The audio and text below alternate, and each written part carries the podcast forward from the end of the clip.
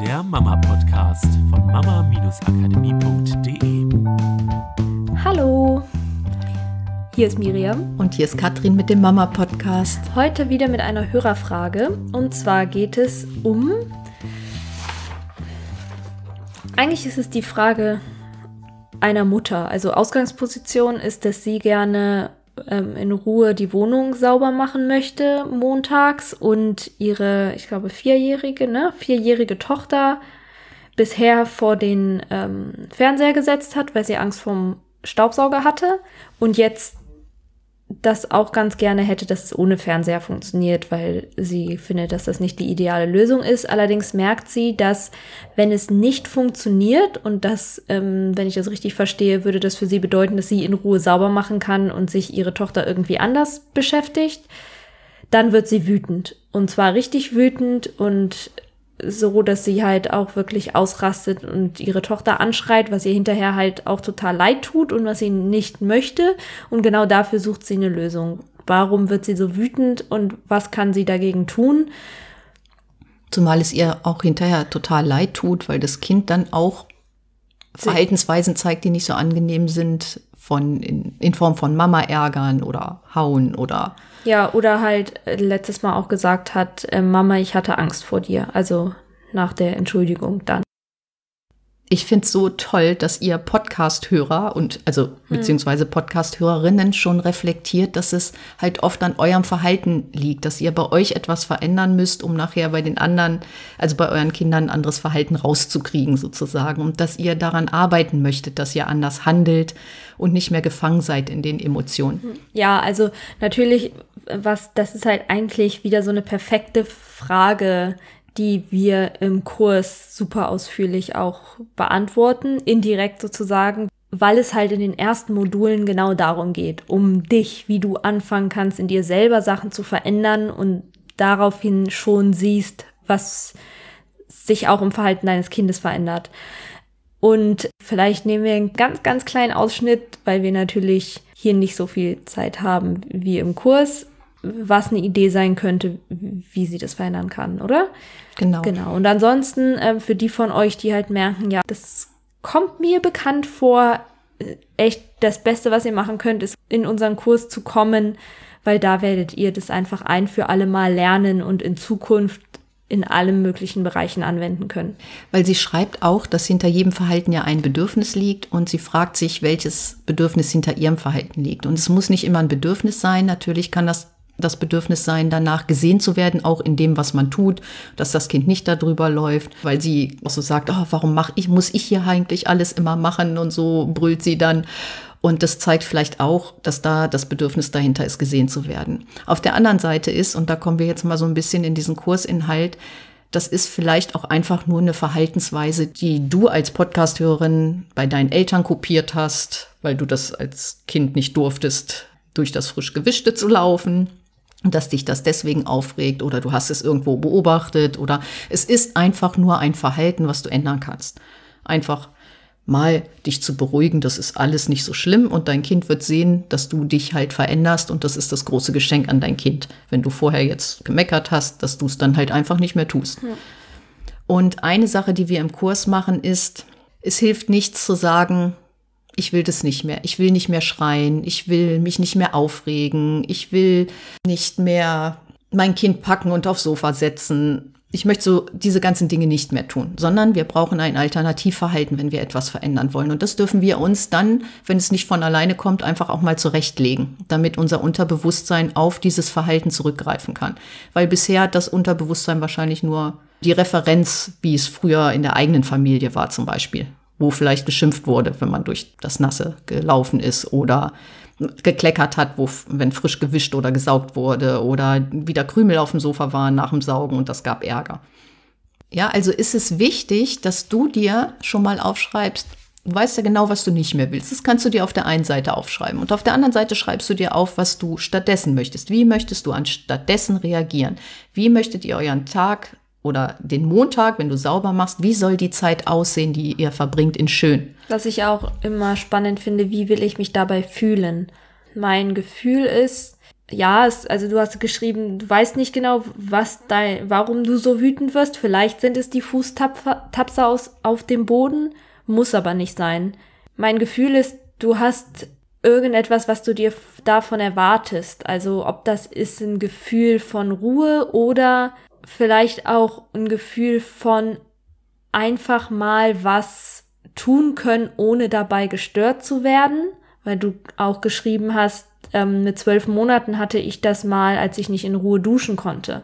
Meine persönliche Erfahrung, du kannst ja schauen, inwieweit das für dich zutrifft oder inwieweit das vielleicht anders für dich zutrifft. Ich merke, dass es für mich manchmal anstrengend ist, wenn ich immer unterbrochen werde. Ganz egal, ob es eine in Häkchen häusliche Pflicht ist, also wie ich will essen, kochen und hab so meinen Plan im Kopf und will die Zucchini schneiden und danach die Nudeln aufsetzen. Und das ist der Plan, den ich im Kopf habe. Und währenddessen kommen immer Störungen rein. Und das ist auch vollkommen egal, ob das mein Kind ist, das ankommt und will dann auf den Arm. Und auf einmal muss ich alles wieder umplanen, weil ich kann mit Kind auf dem Arm nicht die Nudeln mit heißem Wasser abgießen. Oder ob das mein Mann ist, der dann hier nochmal wissen will, was machen wir denn eigentlich morgen und kannst du hier nochmal und ich brauche nochmal kurz eine Unterschrift von dir und und so. Also das sind manchmal so Momente, wo ich merke, in meinem Kopf wird es dann zu viel und ich hätte gerne mal wieder, so wie es früher war, einfach die Zeit ganz alleine, dass ich das erledigen kann, relativ schnell und ungestört. Genau, also worauf ich hinaus wollte, ist, was du auch planen kannst, ist dann eben, was für ein Gefühl möchte ich gerne in der Situation haben. Nämlich zum Beispiel das Gefühl von Entspannung, weil das oder Gelassenheit. Wäre, oder Gelassenheit. Oder vielleicht ist es was, was einfach mit dir zu tun hat, ne? Weil um dein Bedürfnis, welches Bedürfnis nach welchem Gefühl hast du? Ist es dieses Gefühl von Erleichterung? Ist es dieses Gefühl von Ruhe? Ist es von Freiheit, von selbstbestimmt etwas tun zu können, wirklich nur alleine das zu entscheiden? Und je nachdem, was das ist, kannst du auch schauen, ist der Plan wenn mir das so wichtig ist, wie ich ihn habe, ist immer Montagmorgens zu machen, tatsächlich der richtige? Oder ist es eine Variante, dass ich mal ausprobiere, das an einem anderen Tag zu machen, wenn ich weiß, mein Mann ist zum Beispiel zu Hause und kann sich um die Kleine kümmern, so dass ich das ungestört machen kann. Einfach da nochmal überlegen, was gibt es für Lösungen, damit ich das damit ich dieses Gefühl matchen kann, was ich brauche. Weil es muss ja nicht das sein, dass es ungestört sein muss. Kann ja auch sein, dass ich dabei Musik hören möchte oder dass ich ein Hörbuch hören möchte und ich will aber verstehen, was derjenige sagt. Und wenn mein Kind immer dazwischen quatscht, dann kann ich das nicht hören oder ne, also das, das kommt ja einfach auf die Situation an. Oder eben auch das, wie du sagst, ich hätte gerne diesen Moment, diesen einen Moment, wo ich in das Haus gucke und alles ist sauber. Und dann zu schauen, okay, vielleicht, wie kriege ich das hin, dass ich diese fünf Minuten habe? Genau, und manchmal hilft es ja auch, die Bedeutung zu verändern. Und ähm, wir haben dazu schon eine Podcast-Folge aufgenommen, Kinder und Haushalts, glaube ich, unsere Folge 215. Mhm. Einfach da auch noch mal reinzuhören und sich wirklich noch mal bewusst zu machen, wie schön das ist, wenn dein Kind die Möglichkeit hat zu lernen, wie Haushalt funktioniert und es darf natürlich auch lernen, wie für dich das funktioniert. Das heißt nicht, dass dein Kind da die ganze Zeit durch dein frisch gewischtes rumlaufen muss oder vor dem Staubsauger rumrennen muss oder sowas.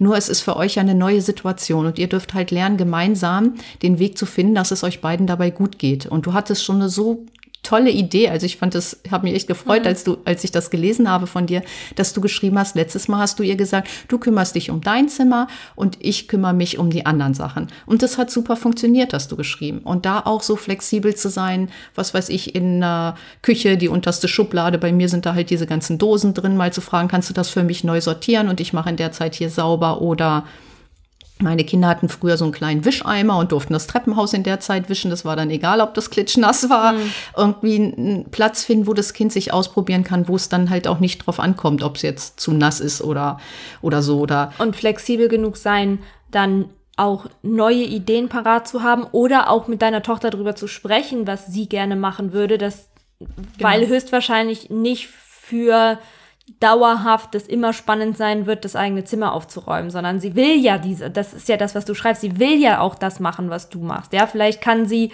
in einem Zimmer den Staubsauger ausprobieren, ja, während du das andere schon genau. wischt oder so. Und mal mhm. macht sie ihr eigenes Zimmer oder so. Und ich glaube, das hat mal eine unserer Kursteilnehmerinnen so schön geschrieben in der Referenz. Sie meinte, sie hat erkannt, dass auch mit Kind nicht immer alles gleich bleiben muss. Und die andere Variante von ich finde raus, was mein Bedürfnis ist und suche einen Weg, wie ich das befriedigen kann, ist zu akzeptieren, dass etwas nicht mehr so sein wird, wie es mal war für eine bestimmte Zeit. Und das könnte auch sein zu akzeptieren, dass dieses Saubermachen alleine und ich habe es danach so, also wie diese Erwartung auch früher immer war, das loszulassen und neu neues Bild zu finden von, wie du ja schon gesagt hast, auch okay, sauber machen ist jetzt, das mache ich mit meinem Kind zusammen und dann aber auch komplett neu definieren, woran erkenne ich den Erfolg? Und für mich sind die Erfolgsmomente dann nicht notwendigerweise die gleichen Kriterien, die ich früher gehabt hätte von, okay, der Fußboden ist blitzeblank und alles ist weggeräumt, ordentlich in den Schubladen und, und, und, sondern die Erfolgskriterien sind auf einmal, mein Kind hatte einen Riesenspaß dabei, den Staubsauger auszuprobieren. Und heute hat sie tatsächlich das allererste Mal geschafft, diesen Wischer so richtig cool auszubringen, diesem Wischding.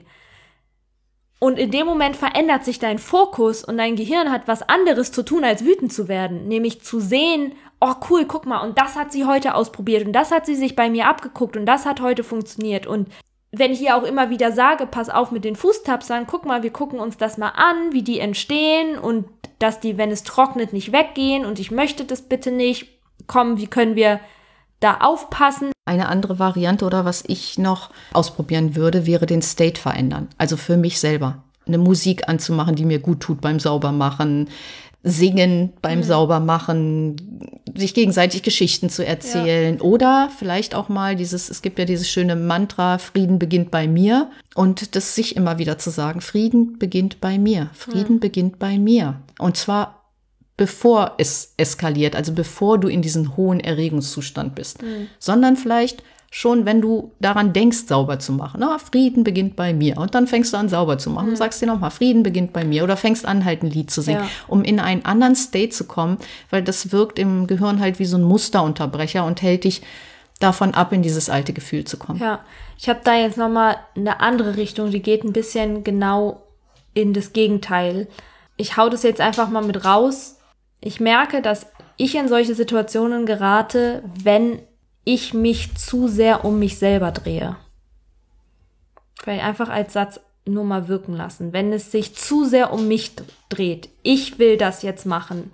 Deswegen bin ich gerade drauf gekommen. Ich habe das nämlich manchmal, gerade dann, wenn ich auch probiere, nebenbei eine Musik zu hören, weil auf einmal ist da auch wieder in meinem Kopf etwas, das sagt, ich will jetzt diese Musik hören. Ich will mich jetzt so fühlen. Und in dem Moment dreht sich in meinem Kopf die ganzen Gedanken so viel um mich und meine Gefühle und was ich brauche, dass ich nicht mehr in der Lage bin, mich auf die anderen Menschen, die da sind, dann einzulassen. Und vielleicht da nochmal zu schauen, das wäre ja auch eine ähnliche Idee mit zu gucken, wie kannst du deine Tochter mit reinholen, den Fokus zu verändern und von dir selber wegzugehen und den Fokus auf deine Tochter zu lenken. Natürlich ist es wichtig, dass es auch mal um uns geht. Ja, es geht nicht um das, ich gebe mich auf. Es geht eher um dieses, ist es das Ego, was die ganze Zeit da irgendwie gegen irgendwas kämpft oder so? Und, und was passiert, wenn ich mir die Frage stelle, was würde die Liebe tun? Und wenn ich in die Liebe gehe und den Raum meines Herzens aufmache und es mir erlaube, dass es in dieser Situation um etwas anderes geht als um mich. Und das braucht man einfach nur mal wirken lassen. Das kann man nicht beschreiben. Das ist jetzt keine Technik, die man nee. in einer gewissen Weise anwendet, sondern das ist einfach nur mal ein Gefühl, eine Energie, die man da reinbringt, die eigentlich, die ganz, ganz viel verändern kann. Ja, ich glaube, oder hoffe, da sind einige Tipps dabei, die du für dich anwenden kannst und mal ausprobieren kannst, um da in diese Situation für dich mehr Leichtigkeit zu bringen und einfach eine neue Gewohnheit zu schaffen, mhm.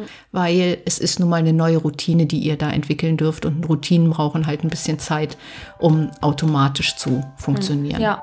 Dabei wünschen wir dir viel Spaß und allen anderen Podcast-Hörerinnen. Bis dann. Bis dann. Tschüss. Tschüss. Das war der Mama Podcast. der Podcast, der Familien zusammenwachsen lässt. Mehr zu uns unter mama-akademie.de.